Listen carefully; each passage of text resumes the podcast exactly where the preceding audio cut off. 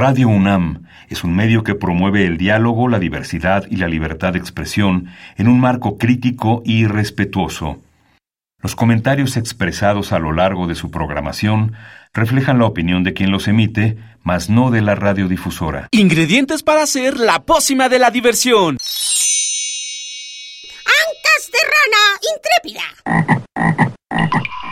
Ratones de laboratorio. Plumas de pollo creativo. Mm, medio litro de carcajadas. Y listo. Revolvemos todo y decimos... ¡Hocus Pocus!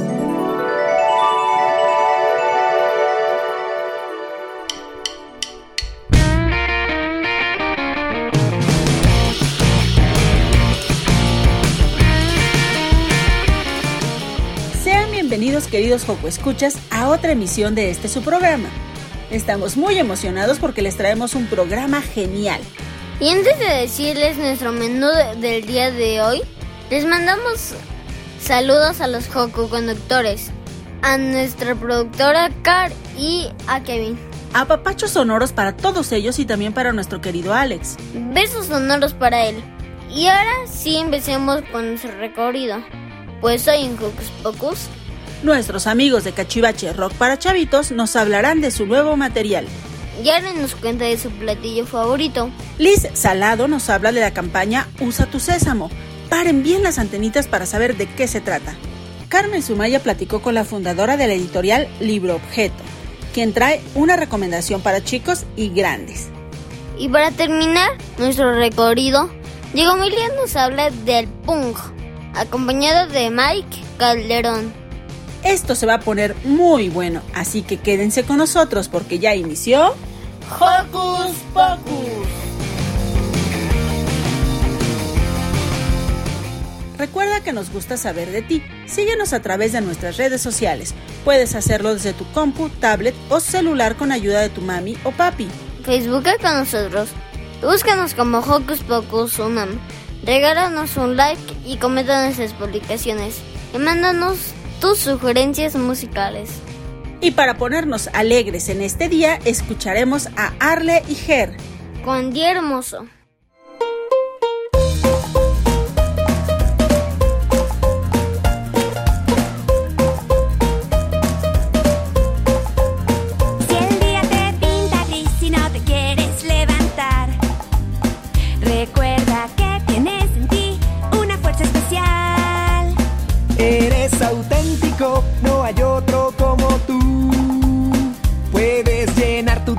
Alegría, saca lo mejor de ti. Si estás enojado, recuerda siempre es mejor hablar. Y si te sientes frustrado, respira y vuelve a empezar. Pues siempre, siempre, todo tiene solución. Solo confía, no lo olvides, no estás solo, tú eres un campeón. Hoy es un día hermoso, maravilloso, es para compartir. Sol está brillando, pajarillos cantando, al verte sonreír. Puede ser divertido con calor o frío, todo depende de ti. Pues no importa que llueva en plena primavera si decides ser feliz.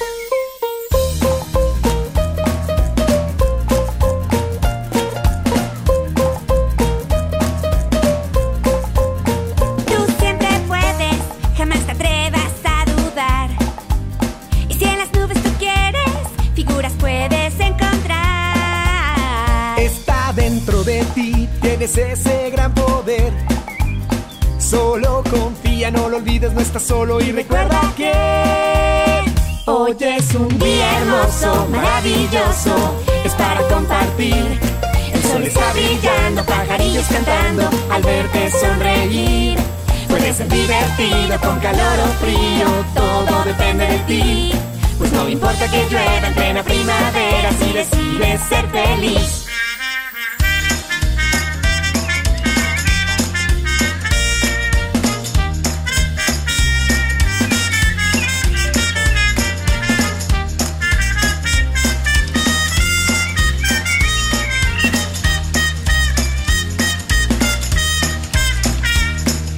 to absolute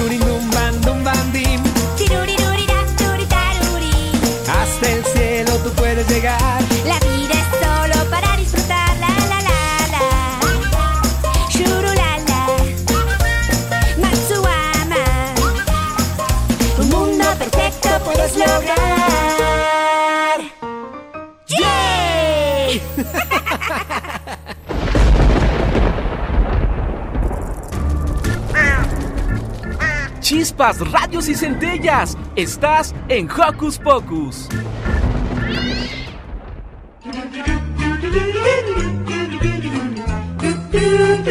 ¿Listo micrófono? ¡Yay! ¿Listo invitado? ¡Yay! ¿Listas las preguntas? ¡Yay! Tres, dos, al aire. Ahora va la entrevista.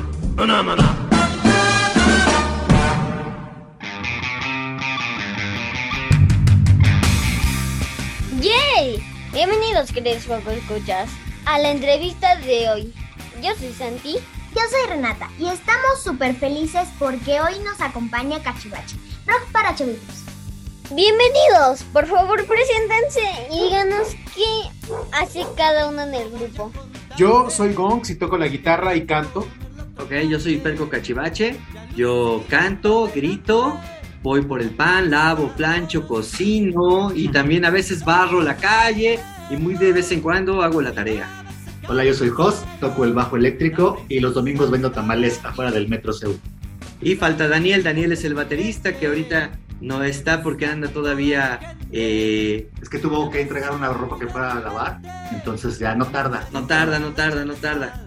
La semana pasada presentamos el estreno de su más reciente rol, Cultura de la Paz. Parte de su nuevo disco. Cuéntenos. Ah, pues este nuevo disco es un disco que llevamos preparando y planeando desde hace ya varios mesecillos. Eh, por este todo asunto raro que nos dejó la pandemia, pues pausamos muchas de las actividades de Cachivache, sobre todo los conciertos, pero no dejamos de hacer música. Y pues ya que se está reactivando todo, estamos ya afinando motores y calentando las patitas para grabar y presentar un nuevo disco que de ese disco viene esta canción, Cultura de la Paz. ¿Qué ritmos vamos a escuchar en esta nueva producción? Mira, para la gente que nos conoce, sabe que nosotros somos una licuadora de ritmos musicales, ¿no? Nos, nos nace hacer diferentes ritmos, ¿no? Y lógicamente este disco no va a ser la excepción.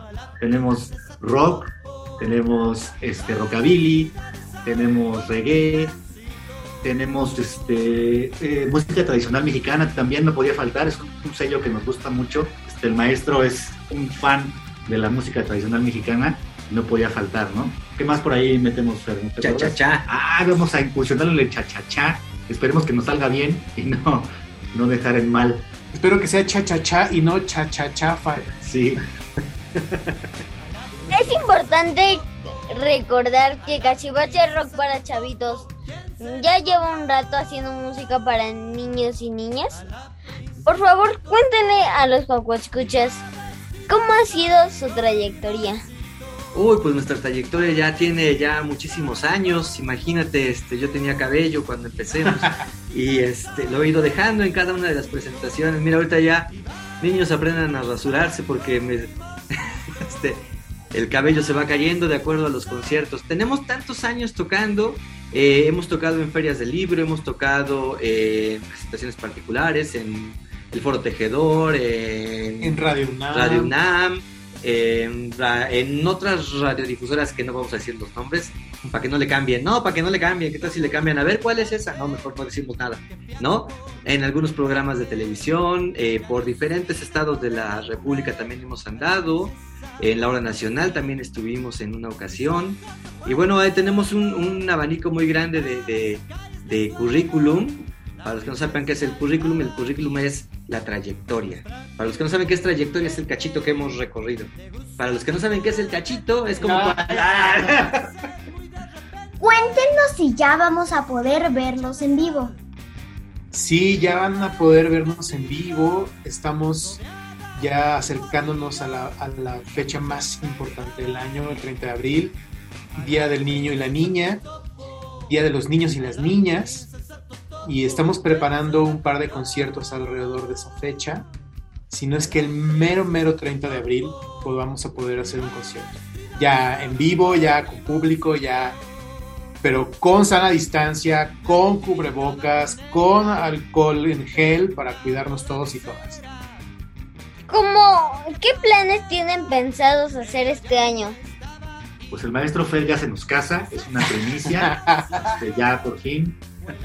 El maestro Gonks, pues este, sigue soltero, pero chicas, por favor, queremos que este año sí ya, ya salga. Bueno, nuestros planes principalmente es eh, trabajar y presentar todo este disco que estamos haciendo eh, y, presentarlos a todos, buscar los espacios que vayan, que, la pandemia nos vaya dando oportunidad de presentarnos en diferentes lugares. Ya tenemos eh, varios conciertos platicados, pero hasta que no tengan la seguridad no vamos a decir fechas ni lugares porque ya ves que esto ha estado con la pandemia de que ahora sí salte a tu casa, no, ahora métete a tu casa, no, ahora salte, no, ahora métete. Y así hemos estado entonces. Eh, no podemos decir ahorita las fechas, sino ya más adelante en las redes sociales, o si ustedes nos ayudan, vamos a decir exactamente, ahora sí ya, este sábado que viene en tal lugar. Muchas gracias por compartir con nosotros y los Joco Escuchas la buena noticia de su nuevo disco. No, muchísimas gracias a ustedes por la entrevista, gracias a Radio Nam, a Hocus Pocus, a Renata por habernos entrevistado, que es la, es la nueva integrante, ¿verdad, Renata? Y ya nos enseñó su playera. Mira, ya está otra vez. Muy bien, muy bien. Tú sí traes tu playera, no como Gonzalo, que Pero traigo mi gorra. La anda, la anda empeñando, ¿no? Y bueno, esperamos que... Sí, es una gorra que dice C de Cachivache. Y también gracias, Santi. También, ah, ahí va con Santi. Ah. También a Santi, gracias por la entrevista. Eh, y a Silvia por darnos la oportunidad de, presentarnos hoy para que escuchen nuestra música y nos sigan en redes sociales que son Cachivache Rock para chavitos en todos lados, Twitter, Facebook, Instagram, Apple Music, Spotify, YouTube. Nos puedes seguir en cualquiera de esas plataformas. A TikTok también tenemos. Todo es Cachivache Rock para chavitos. Gracias amigos. Díganos qué rolas nos van a compartir para despedir la entrevista de hoy. Pues, ¿qué les parece que presentamos nuestro nuevo sencillo, Cultura de la Paz?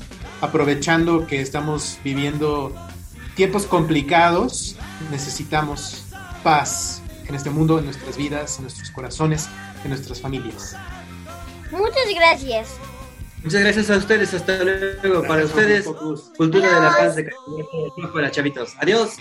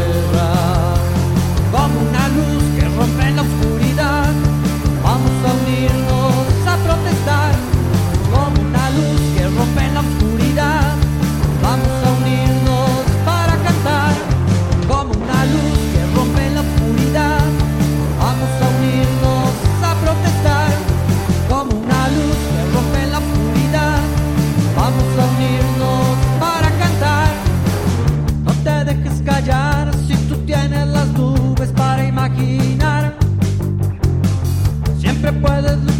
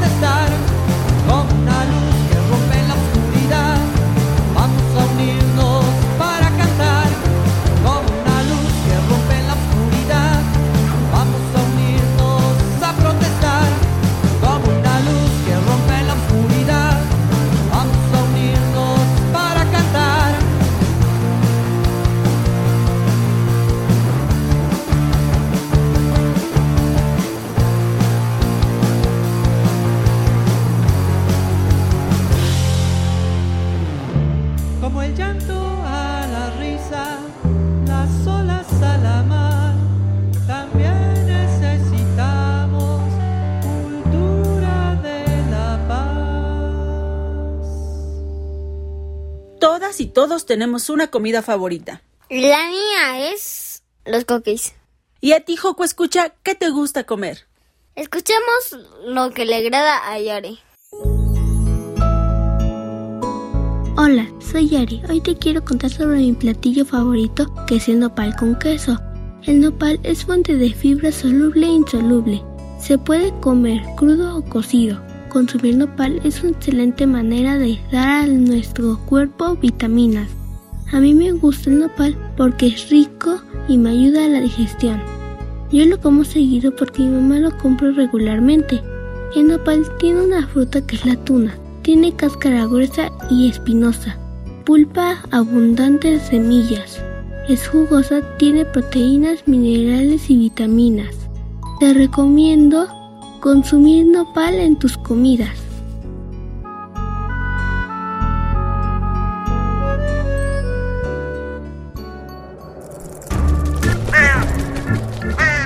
¡Hey! Sé parte de Hocus Pocus y busca nuestras redes sociales. En Twitter somos Hocus Pocus-UNAM y en Facebook Hocus Pocus UNAM.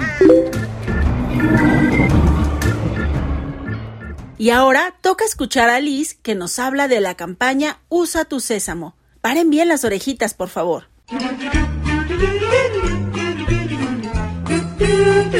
¿Listo micrófono? ¿Listo invitado?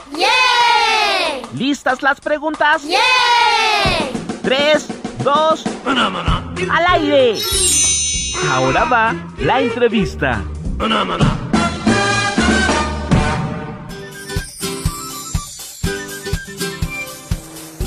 ¿A que no sabías que todas y todos tenemos un poder excepcional? Así es, este poder nos ayuda a mantenernos más sanos tanto del cuerpo como emocionalmente. Para activar este gran poder, solo debes usar tu sésamo. ¿Usar tu sésamo? Así es. Te preguntarás qué es y cómo se activa. Pues corre por tus papás paren muy bien la oreja para descubrirlo. Usa tu sésamo es la campaña que lanza Sésamo Workshop y Fundación FEMSA para promover en medios digitales conocimientos y actitudes que nos orienten para tener una mejor salud física y mental. A través de videos e imágenes conoceremos a Cory, un nuevo personaje que participa en esta campaña para mostrarnos soluciones sencillas y cotidianas que te apoyen para alcanzar todo tu potencial. Para conocer más de Usa tu Sésamo, Brenda Campos, directora de Impacto Social Latinoamérica de Sésamo Workshop, y Eva Fernández, gerente de inversión social en primera infancia de Fundación FEMSA, nos acompañan hoy en Hocus Pocus. Gracias Brenda y Eva por la entrevista. Cuéntenos de qué trata Usa tu Sésamo. Claro, Liz, pues gracias por la entrevista y por este espacio. Eh, pues usa tu sésamo, es usar el poder que llevas dentro para poder poner en, en acción comportamientos eh, de salud física y emocional. Eh, es una campaña que se suma a una estrategia más grande que tenemos en la región, Hábitos a Jugar, para promover hábitos saludables. Eh, pero esta campaña sobre todo intenta llegar a los papás y mamás de los niños, a los adultos y por supuesto también a los niños. El enfoque en adultos es, es específico. ¿Por qué? Porque muchas veces los adultos decimos a los niños lo que tienen o no tienen que hacer. Pero si nosotros no lo hacemos, nosotros como adultos tenemos que practicar el ejemplo. Entonces, nos parecía muy importante desde Sésamo y Fundación FEMSA, pues desarrollar una campaña que justo eh, pueda ayudar a los adultos a accionar hábitos de salud física y emocional que puedan después ayudar a sus niños a hacerlo también. ¿Cuáles son los temas que estaremos conociendo a través de esta campaña, Eva? Puedo platicarles un poquito, aunque Brenda se lo sabe mejor. Mira, esta campaña está construida eh, con base a cuatro ejes importantes, ¿no? Por un lado, esta idea que Brenda ya decía muy bien, que los adultos siempre estamos modelando comportamientos, ¿no? A los niños, pero también a otros adultos, ¿no? Y que, importa no solo lo que decimos, sino lo que hacemos. Eh, por otro lado, decir que, estar sanos física y emocionalmente es fácil y que tenemos todo lo que se necesita. No necesitamos nada externo, ¿no? Tratamos de pensar cuáles son las barreras que habitualmente nos ponemos para no tomar decisiones más saludables y decir, pues en realidad tenemos todo lo que se necesita, lo tenemos adentro de nosotros mismos y siempre hay alternativas eh, para, para, para, comer más sano o para hacer un poquito de ejercicio mientras caminamos al trabajo o, para que siempre hay alguna manera, ¿no? Eh, la tercera es cómo nos trazamos metas que sean alcanzables, aunque sean pequeñas, que sean consistentes, que no tiene que salir perfecto todo, que si fallamos un día o dos o tres podemos regresar, ¿no? y, que con estas metas pequeñas nos ayudan mucho mejor, más a, a ser consistentes. Y por último, que a mí me parece un mensaje bien poderoso, es que eh, hacer estas actividades nos hace sentir bien, ¿no? Y esta conexión con decir, comer sano, hacer ejercicio, meditar un poco, descansar, son todas cosas que nos hacen sentir bien y, y, esa conexión me parece muy poderosa. ¿Y quién nos estará compartiendo estos mensajes e información? Mira quién nos acompaña por acá. Hola, ¿cómo estás? Me presento, yo soy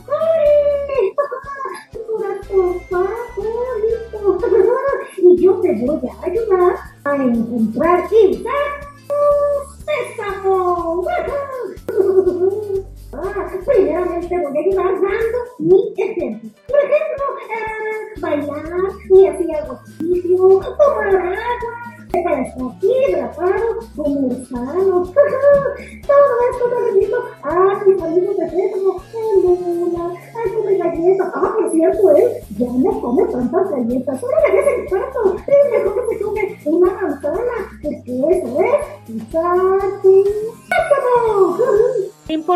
que estás diciendo, Cori, porque hay que cuidar la alimentación en las niñas y en los niños. ¿Sabes qué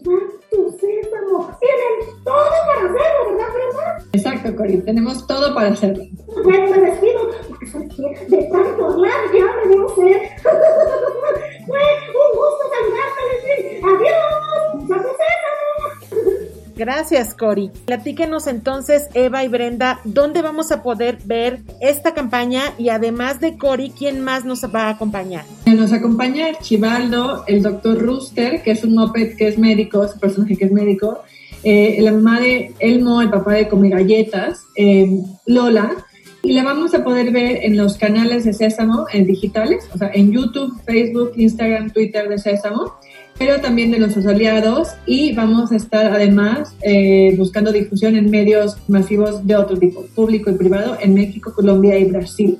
Pero pues como, como ha mencionado Cory, en realidad estos mensajes los llevamos a través de las eh, situaciones en las que los personajes se encuentran y cómo las resuelven usando su César. Cómo encuentran un momento para hacer ejercicio, un momento para meditar, cómo integran estas rutinas física y emocional su vida cotidiana además de estar saliendo en, medios digitales y en medios tradicionales, ¿cuánto dura esta campaña o durante qué, tanto tiempo va a estar presente y le vamos a estar viendo? La campaña va a durar un año, Alicia, de entrada, eh, en la que le vamos a dar esta difusión. Antes de, lo quiero mencionar que podemos ofrecer también los contenidos a escuelas, a centros de salud, o sea, la intención es que pueda permear o que pueda llegar a niños y familias en todos los espacios. Exactamente, que también nos parece bien importante resaltar que, como decía Brenda, en el pasado, con Listos a Jugar, con que ya hemos colaborado, nosotros estamos, tenemos ya casi 10 años colaborando con, con Sésamo, muy orgullosos eh, de, de trabajar en conjunto y una de las maneras que hemos visto que es muy exitosa o, es, profundizando con estos contenidos y compartiéndolos con organizaciones de sociedad civil, con escuelas y con centros de salud también. Entonces estaremos trabajando también en continuar fortaleciendo esas alianzas. Brenda, cuéntanos cómo nace esta campaña o esta propuesta para usar nuestro sésamo. Pues justo eh, esta importancia de poder llegar a los adultos, ¿no? Desde sésamo, pues la experiencia más fuerte son los niños. Era cómo podemos en realidad ayudar a que los adultos cambien comportamientos para que lo reflejen y lo, o sea, lo, lo puedan modelar y puedan acompañar a sus hijos. Y ahí, Lizzy, nos dimos a la tarea de revisar como la literatura de economía conductual, o sea, de, de cambio de comportamiento, y encontrar como de qué manera, o sea, eh, podríamos llevar estos mensajes. ¿Por qué? Porque tú sabes, eh, hay muchas campañas que han salido a lo largo de los años que nos han promovido comer frutas y verduras, hacer ejercicio diariamente. Pero sabemos y hay evidencia que no necesariamente el conocimiento lleva a la acción. Entonces, lo que buscamos con esa campaña y con el diseño de, de, de, la creativo de la campaña es justo eh, promover los cambios de comportamiento, haciéndolos, simplificándolos un poco. O sea, por eso esos cuatro ejes que te mencionaba Eva metas pequeñas que sean realistas nos ayudan a acercar al sueño más allá de decir voy al gimnasio todos los días. Metas realistas, pequeñas, consistencia, apuntarlo. Hay evidencia que dice que si tú lo apuntas en tu agenda o en un lugar o te dejas un recordatorio visual, es muchísimo más factible que tú hagas esa, hagas esa, esa acción. En fin, o sea, como todo está, está basado en una revisión de literatura que hicimos, de evidencia, de estrategias de salud exitosas, y eso es lo que ha informado toda la campaña. Algo bonito de esta campaña es que es una oportunidad para aprender como adultos junto a las niñas y los niños. Coméntenme más, por favor. O sea, por ejemplo, hay algo que los papás siempre dicen, que es la, la, experiencia que hemos tenido es, ¿cómo puedo hacer que mi hijo o mi hija pruebe tal, tal alimento? ¿no?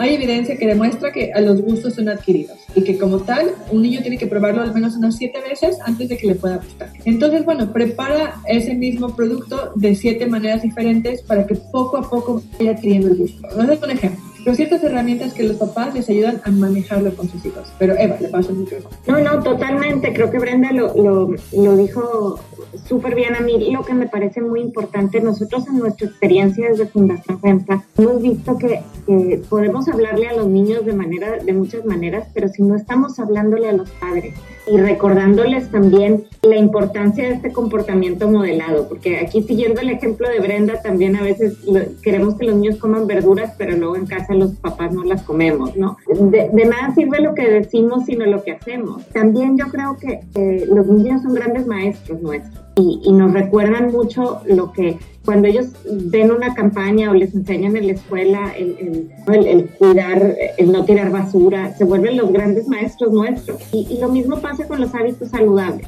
Creo que esto es una oportunidad de, de aprender juntos, que, que, es muy poderoso, porque en realidad yo creo que Sésamo, si algo tiene maravilloso, es que le habla a los niños, pero también le habla a los adultos. Y yo creo que este sí es un esfuerzo más consciente de dirigir los mensajes a los padres, como en este rol que ellos tienen de, de acompañar a, a, los niños, pero, pero siguen siendo contenidos que, que, van a entretener y que van a enseñar a papás y a, y a niños y a los tíos y a los abuelos y a todos. ¿no? Si las escuelas, centros de trabajo o empresas quieren sumarse a Usa tu Sésamo, podrán solicitar los materiales en las redes sociales de Sésamo Workshop. Muchísimas gracias Brenda Campos y Eva Fernández por acompañarnos hoy en Hocus Pocus. Gracias, Liz. Gracias, Liz. Yo soy Liz y esta fue la entrevista.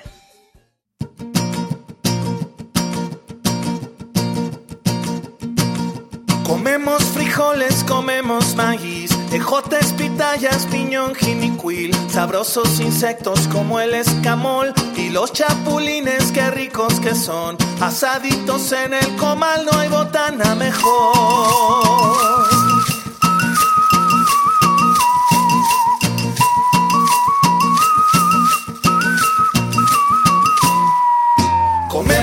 Frijoles, comemos maíz, ejotes, pitayas, piñón, jinicuil, sabrosos insectos como el escamol y los chapulines, qué ricos que son, asaditos en el comal, no hay botana mejor.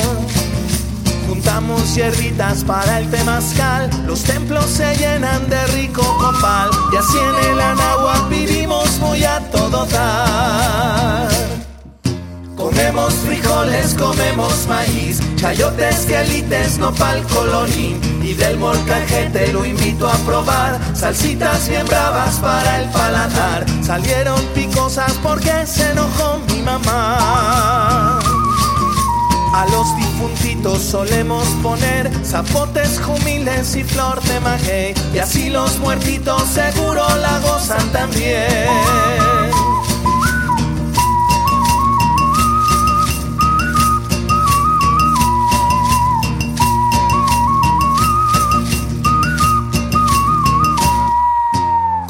Frijoles, comemos maíz, tamales, pinole, pipián, chipilín. Nos gusta la jícama y el girasol, bebemos atole, bebemos pozol. Y así en el anáhuac le damos justo al corazón. Tortilla y guasontle nos gusta almorzar y postre de tunas para rematar. Y así en el anáhuac vivimos muy a todo dar. Y así en el anáhuac vivimos muy a todo dar. Y así en el anáhuac vivimos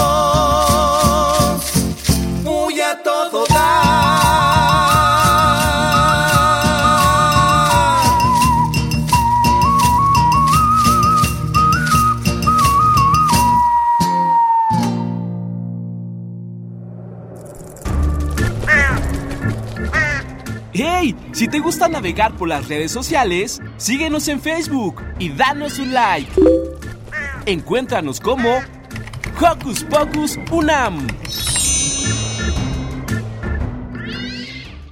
Libro Objeto es una editorial independiente formada en 2018. Al día de hoy cuentan con 17 títulos publicados. Una de sus colecciones es Huellas de Miel, y Carmen tuvo la oportunidad de platicar con la fundadora. Escuchemos.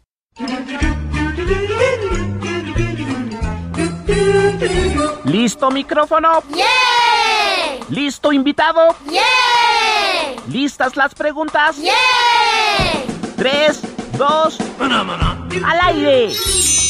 Ahora va la entrevista.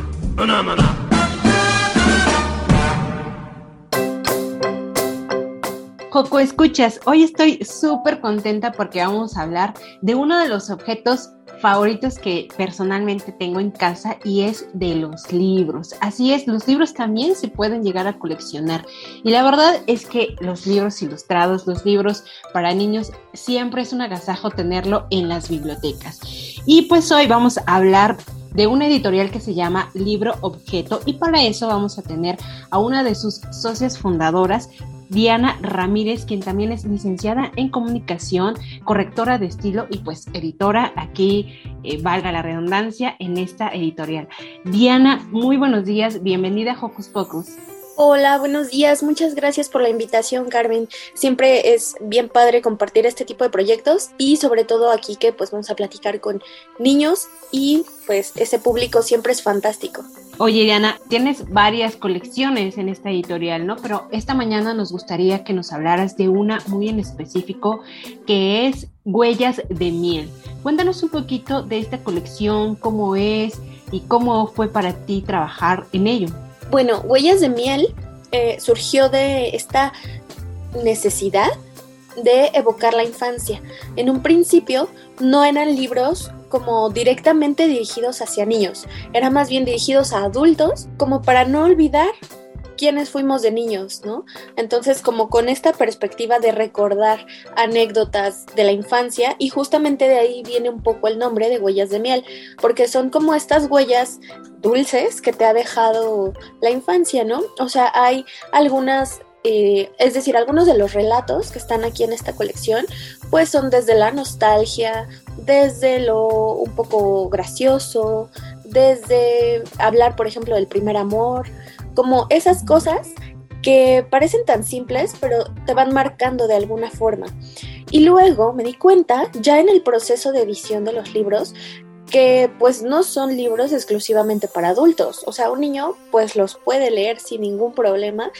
Y creo que ahí es donde radica mucha de la magia de este tipo de literatura, porque si lo lees cuando eres niño, eh, vas, a, vas a obtener un mensaje.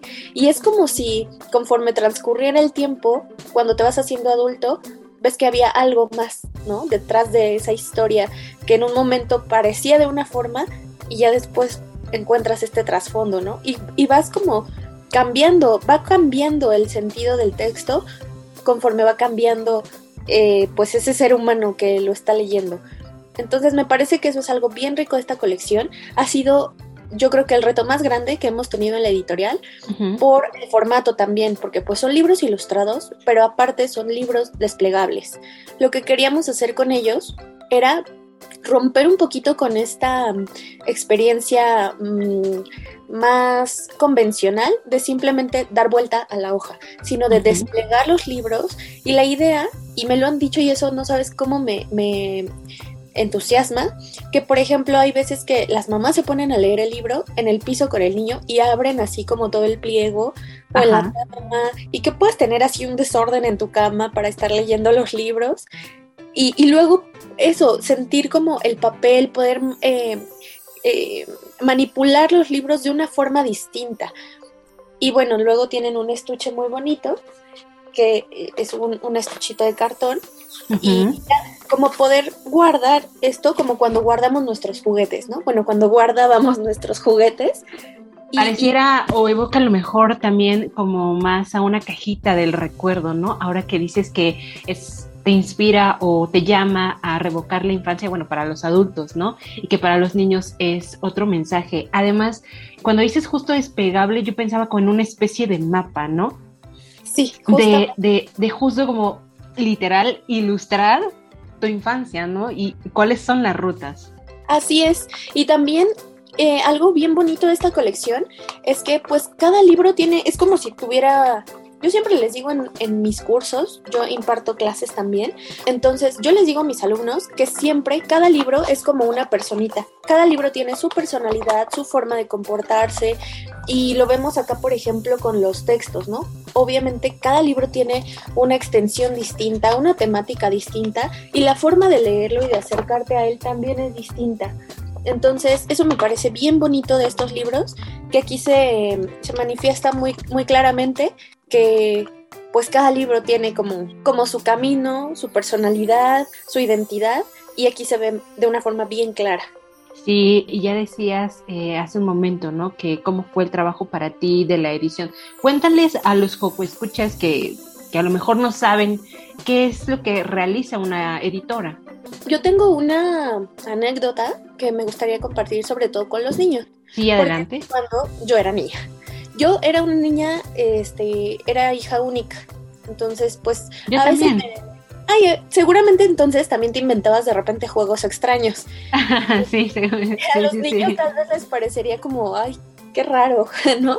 Pero yo me acuerdo, eh, y yo ahora lo pienso que mis juegos eran como muy de, muy de adulto, en un sentido de que eh, mis papás tenían una mesita de, de centro y entonces mi papá tenía mucho periódico. Él por su trabajo juntaba mucho periódico. Entonces yo agarraba hojas de este tamaño oficio, según yo como las más grandes que hubiera, y me ponía a hacer yo mis propios, mis propias primeras planas, o sea, mis propios periódicos, yo los formaba, ¿no? Yo recortaba el nombre, la cabeza, las imágenes. Entonces yo armaba mi, mi revista o mi periódico. Y ya después, conforme pasaron los años, me di cuenta de que estaba jugando a ser editora. Sí, sí, sí. Ay, o sea, de eso, eso apenas lo descubrí hace como un año. o sea, pero bueno, esto ejemplifica lo que me preguntabas, ¿no? Porque a veces uno piensa, ¿por dónde se empezará a hacer un libro? Eh, digamos que de una forma así, muy, muy a grandes rasgos, cuando te llega un original, que es como se le llama a este archivo, digamos que llega recién del autor, pues lo que hace el editor es primero revisarlo, en cuanto a contenido, ¿no? Que todo lo que esté ahí sea funcional y ver que no le sobre ni le falte nada. Ya que está esa parte lista, se hace una corrección de estilo, que es donde pues se ven puntos, comas, acentos y ortografía y todo para que el texto quede pulidito y se entienda muy bien. En este caso, con estos libros, trabajamos de la mano con varios diseñadores e ilustradores entonces, pues era eso también, coordinar con ellos que las imágenes eh, empataran y fueran de la mano con el texto. Una vez que ya quedó resuelta también esa parte, se trabaja en la maquetación. La maquetación es básicamente darle forma al libro, ¿no? Como, esta, como este plano visto en, la máquina, por, decirlo de alguna forma. Y ahí es donde ya empieza a tomar un poquito más como de forma el libro. Ahí se empiezan a montar las imágenes, el texto y una vez que ya se tiene ese proceso listo, pues se hacen los registros debidos de, derechos de autor, se va a la imprenta y listo, a distribución. Parece muy rápido, pero es un proceso largo, largo, que en este caso sí, y aparte estos libros fueron un poquito producto de la pandemia, no producto, pero se atravesó la pandemia. Entonces, pues eso alargó todavía más el proceso, pero bueno, en general es así como funciona más o menos el proceso de elaboración de un libro y pues hay que tener mucha paciencia porque es un trabajo también bien minucioso. Muy bien, oye, y ya decías, ¿no? Bendita pandemia que a muchos se nos atravesó y a lo mejor se hizo como los procesos de trabajo y demás distintos, pero también creo que nos enfrentó a retos, ¿no? ¿Cuál dirías tú entonces que fue tu reto más grande al momento de poder editar Huellas de Miel?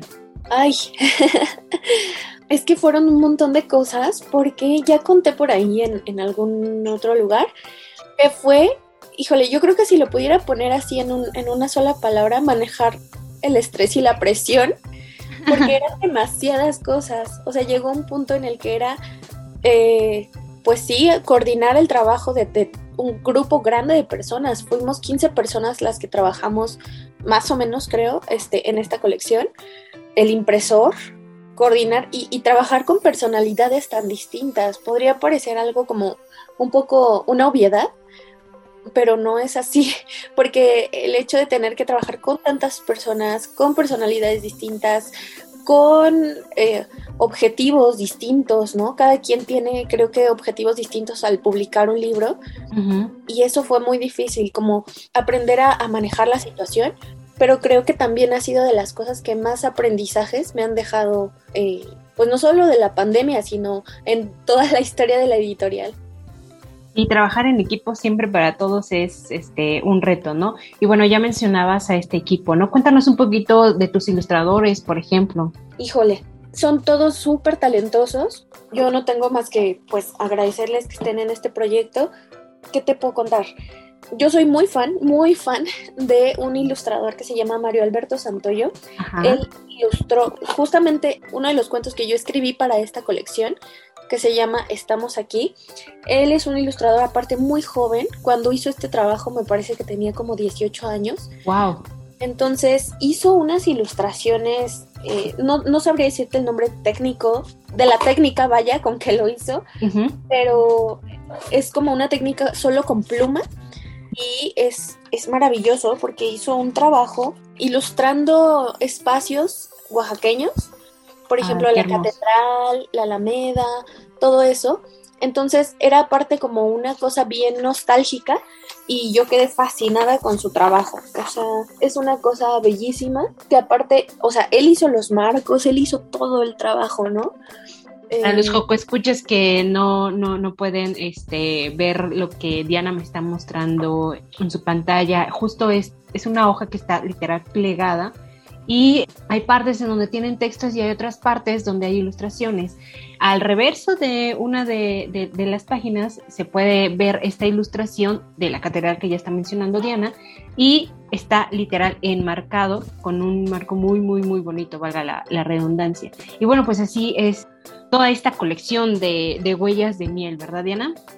Así es. Y pues sí, todas con talento distinto ahí es lo que te decía, cada, cada cuento tomó su propia personalidad. Oye, y bueno, pues ya nos contabas que pues evidentemente evoca la infancia, ¿no? ¿Por qué dirías tú o por qué les recomendarías a los papás de los Escuchas o a los abuelitos de los Escuchas, a los mayores que no pueden dejar de leer Huellas de Miel? Creo que es súper, súper importante no perder de vista ese niño que fuimos en algún momento, porque con muchas cosas que pasan ahorita, en la actualidad, que si la pandemia, que si la guerra y todas las cosas históricas que nos está tocando vivir. Así es. Creo que de alguna, bueno, y aparte la velocidad con la que van las cosas, eh, la tecnología propiamente, ¿no? cosas a las que ya nos hemos acostumbrado y nos han hecho acostumbrarnos a perder la capacidad de asombro. Y creo que no perder eso es bien importante. Es una de las cosas que yo más rescato de, de volver a la infancia, ¿no? De acordarte quién eras en pues a una edad muy temprana. Creo que volver ahí nos hace a veces, o, la mayoría de las veces, como más humanos.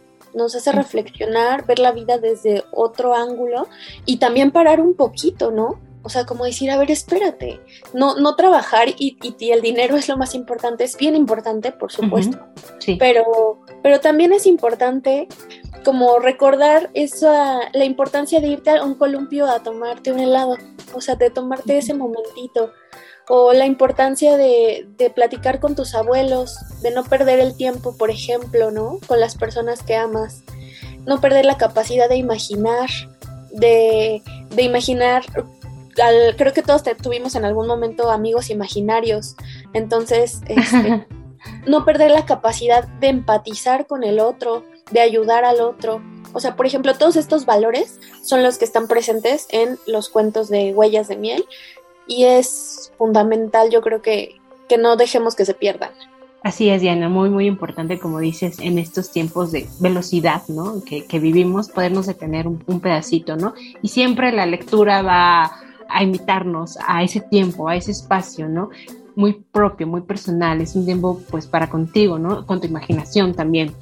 Ya decías que tú escribiste uno de los cuentos de esta colección, pero además de- del tuyo, ¿cuál otro tú dirías que es tu favorito? Ah, Yo creo que el 6, que se llama En una estrella, es uno de mis favoritos porque em, pues también me, me, pues me evoca a, a mi propia infancia, aunque yo no lo escribí, pero es de una niña a la que su mamá la deja con sus abuelitos para que la cuiden. Y entonces ella tiene una relación bien bonita con su abuelito y el abuelito pues es un alcahuete, ¿no? Consciente, la cuida y todo. Y llega un día en el que ella está en casa de su abuelo y nota algo raro. Ella dice que como niña sabe que algo está pasando y no está entendiendo, ¿no? ¿Qué es lo que sucede?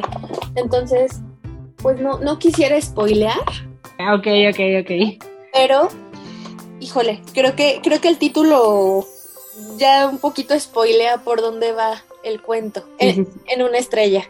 Entonces, eh, como que ahí ella empieza ya después a hilar qué es lo que está sucediendo, entiende también que la finitud de las cosas.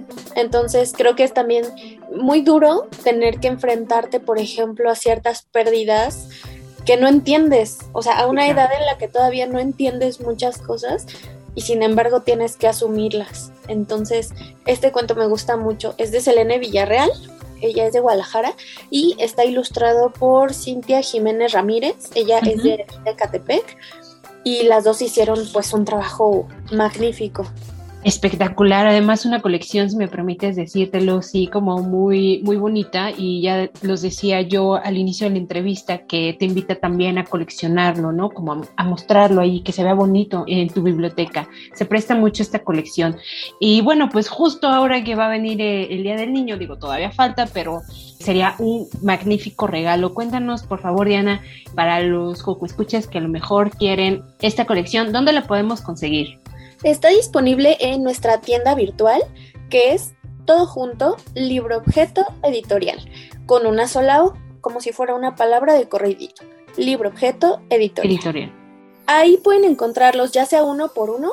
Por ejemplo, si quieren como leer una breve reseña de cada uno, pues ahí lo encuentran. Y los pueden adquirir por separado o en paquetito y ya en el- la colección completa como tal, pues pueden ahorrar un poquito, ¿no? Al comprarla toda junta o si no la pueden comprar toda junta, pues pueden a lo mejor ir, eh, ir comprando de poquito, ¿no? Cada, cada ejemplar. Además, uno de los beneficios que creo que tiene la página o adquirir el libro a través de la página es que llega a tu casa, tú no tienes que ir por él, ni, ni, ni mucho menos, sobre todo por aquellos que a lo mejor todavía quieren seguir cuidando a lo mejor la sana distancia y demás, que llegue a casa pues también es un, es un gran beneficio. Y además también sería un muy bonito regalo, creo, Diana, que los abuelos lo pidieran para, para el nieto y hacérselo llegar, ¿no? Justo para el Día del Niño, creo que sería una gran sorpresa también. Claro que sí. Y aparte, un regalo muy útil, yo creo, porque hay algo que yo a veces me, me, hace sentir un poco culpable, que yo me considero como una lectora muy tardía. Y entonces yo siento como que perdí mucho tiempo de mi vida en empezar a leer. Y a mí me hubiera gustado que alguien, no sé, mis abuelos, uh -huh. algún tío, me hubiera regalado un libro un poquito antes y, uh -huh. y abrir como esta curiosidad porque creo que eso es lo que hacen cuando te dan el libro correcto.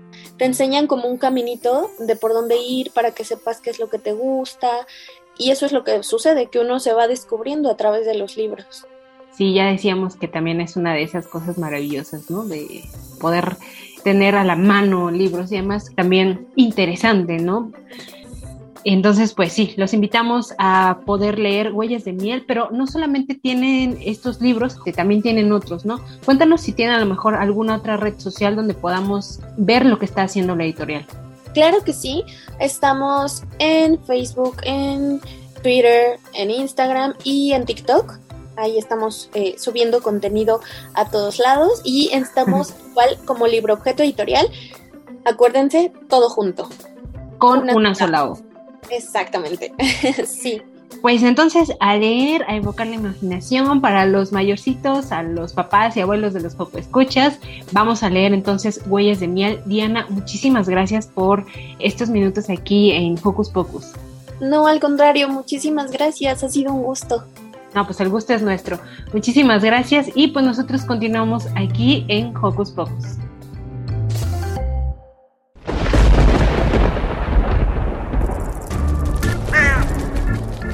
Chispas, radios y centellas. Estás en Hocus Pocus.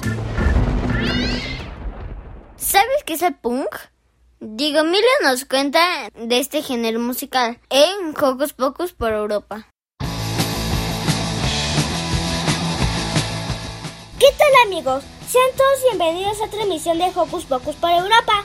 En esta ocasión nos acompaña nuestro amigo Mike Calderón, licenciado en composición y arreglos musicales con especialidad en guitarra eléctrica. Nuestro invitado tiene más de 15 años de experiencia en la música y conoce varios géneros musicales como el flamenco, la rumba, la música clásica, el blues y el rock, que precisamente nos platicará sobre un subgénero del rock que nació en América y Europa. Nos referimos al punk.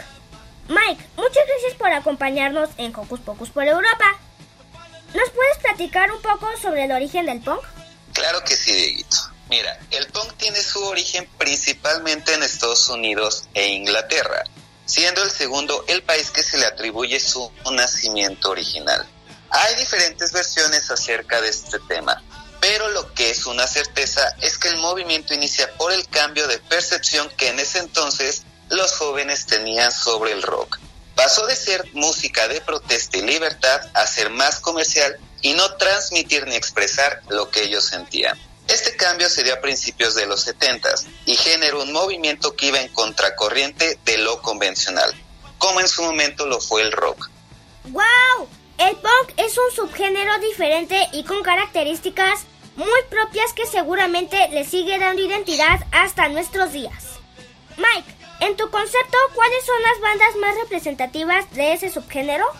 Bueno, tenemos muchas bandas que describen de manera perfecta lo que es el punk. En la década de los 70s y principios de los 80s podemos encontrar bandas como Sex Pistols, The Clash, Generation X por parte de Inglaterra. En Estados Unidos, Ramones, Blondie, Talking Heads, Dead Kennedys y Misfits. En una época relativamente actual, regresando a principios de los años 2000, los mayores exponentes son Green Day, Son 41. Sin duda, todas estas bandas son muy buenas. Entre ellas hay algunas de mis favoritas como Ramones y Green Day. ¿Cuál ha sido la influencia del punk en otras bandas y otros subgéneros del rock? Esta pregunta la podemos dividir en dos caminos, cultural y musical. Si hablamos particularmente del primero, a principios de los 2000 surgió una corriente cultural conocida como emo, que la vestimenta y el comportamiento, aunque con diferente enfoque, tiene sus bases del punk, nada más adaptándolo al cambio generacional. Musicalmente, esa distorsión que tienen las guitarras, con una progresión de quintas que son perfectamente acompañadas de un bajo eléctrico que refuerce el acorde, podemos encontrarla en infinidad de bandas. Nirvana y más grupos grunge están fuertemente influenciadas por el estilo. My Chemical Romance, Simple Plan, Good Charlotte o Blink parten de una base punk. Si nos vamos a un extremo, el new metal por momentos mantiene una composición musical única del género.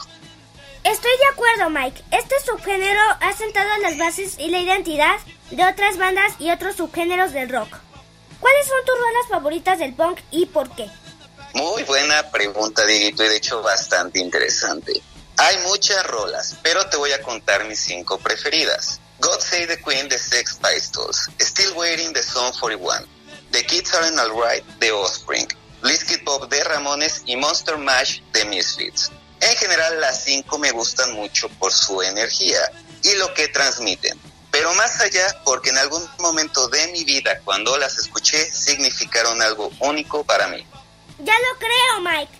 Todas estas rolas, además de ser emblemáticas, transmiten sensaciones muy padres que reflejan la esencia del punk. Por último, ¿podrías enviar un saludo para Hocus Pocus? Gracias, Dieguito, antes que nada por la entrevista. Espero que la audiencia disfrutara de este contenido que un humilde servidor trajo para ustedes. Recuerden que toda la música es un misterio y para descifrarla es necesario encontrarse en el momento adecuado. Un saludo a toda la banda rockera de Hocus Pocus. Gracias a ti, Mike. Para Hocus Pocus y Emilio. Larga vida para el punk. ¡Oh, yeah!